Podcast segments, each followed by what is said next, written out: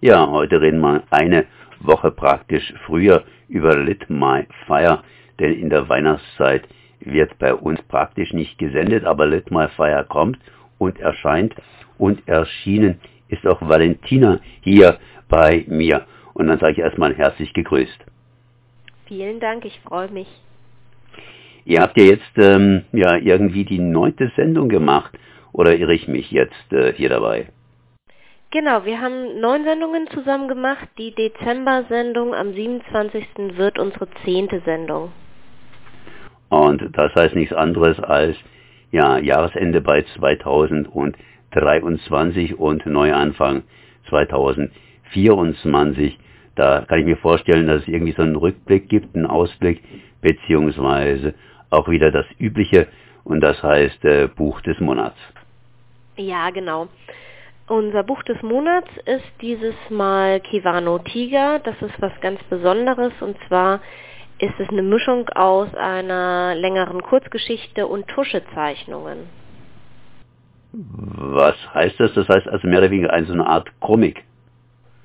Äh, nee, also es ist jetzt äh, kein Comic, sondern ein illustriertes Buch und ähm, der Entstehungshintergrund ist ganz interessant, weil die Geschichte überhaupt erst aufgrund einer Kunstausstellung entstanden ist und eine Kooperation zwischen einem Künstler und einem Schriftsteller ist. Hm, kannst du das ein bisschen näher erläutern oder willst du das alles für den Mittwoch bzw.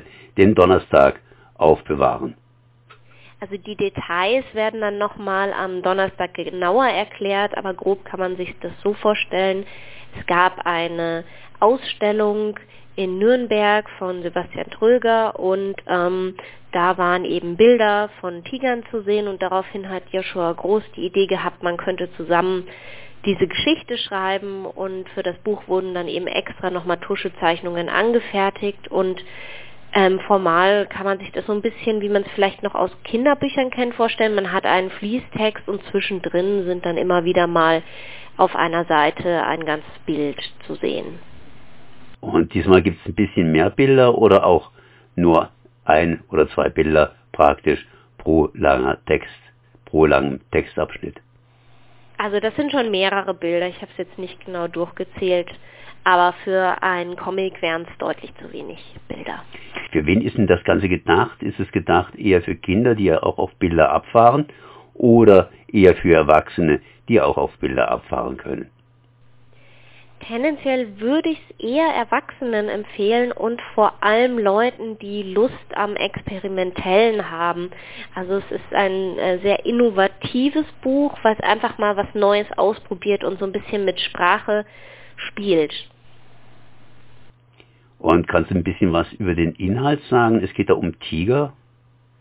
Ja, genau, das ist äh, auch schon ziemlich verrückt. Es geht um Tiger, die im Weltraum sind auf einem Raumschiff, das gleichzeitig auch ein Planet ist und dieser Planet, der morpht die ganze Zeit. Das heißt, irgendwelche Dinge entstehen und verwandeln sich dann in wieder was anderes.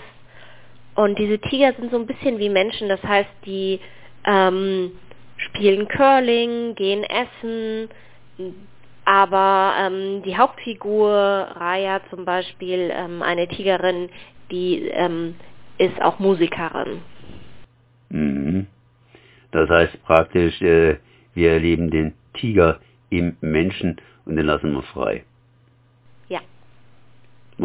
Ja, hast du gesagt. Und mehr hören wir natürlich dann entsprechend am Mittwoch 27. bzw.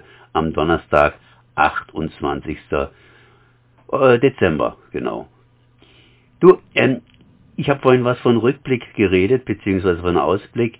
Das heißt, jetzt zehnte Sendung. Was habt ihr denn überhaupt gemacht? Wie seid ihr da zusammengewachsen? Wie findest du euer Team? Was äh, würdest, du, dazu sagen? Also, ähm, ich würde sagen, so ein Teamwechsel ist natürlich immer eine aufregende Sache, weil davor das Team mit Fabian und Rob war auch fantastisch. Ähm, und jetzt zu fünft ähm, mussten wir uns erstmal so ein bisschen einspielen, wie ist es, wenn so viele im Studio sind, aber wir haben gemerkt, das funktioniert eigentlich ziemlich gut. Und deswegen machen wir das jetzt auch in der Dezember-Sendung, dass wir wieder alle fünf im Studio sein werden. Und entsprechend habt ihr das vor, praktisch auch 2024 weiter durchzuführen. Ja, genau. Also wir schauen immer, wer gerade Zeit hat in dem Monat. Wir sind nicht immer fünf im Studio. Manchmal waren wir auch nur zu zweit, wenn äh, gerade der Rest irgendwie ähm, schon Termine hatte. Aber es sind so immer zwischen zwei und fünf Leute, die die Sendung gestalten.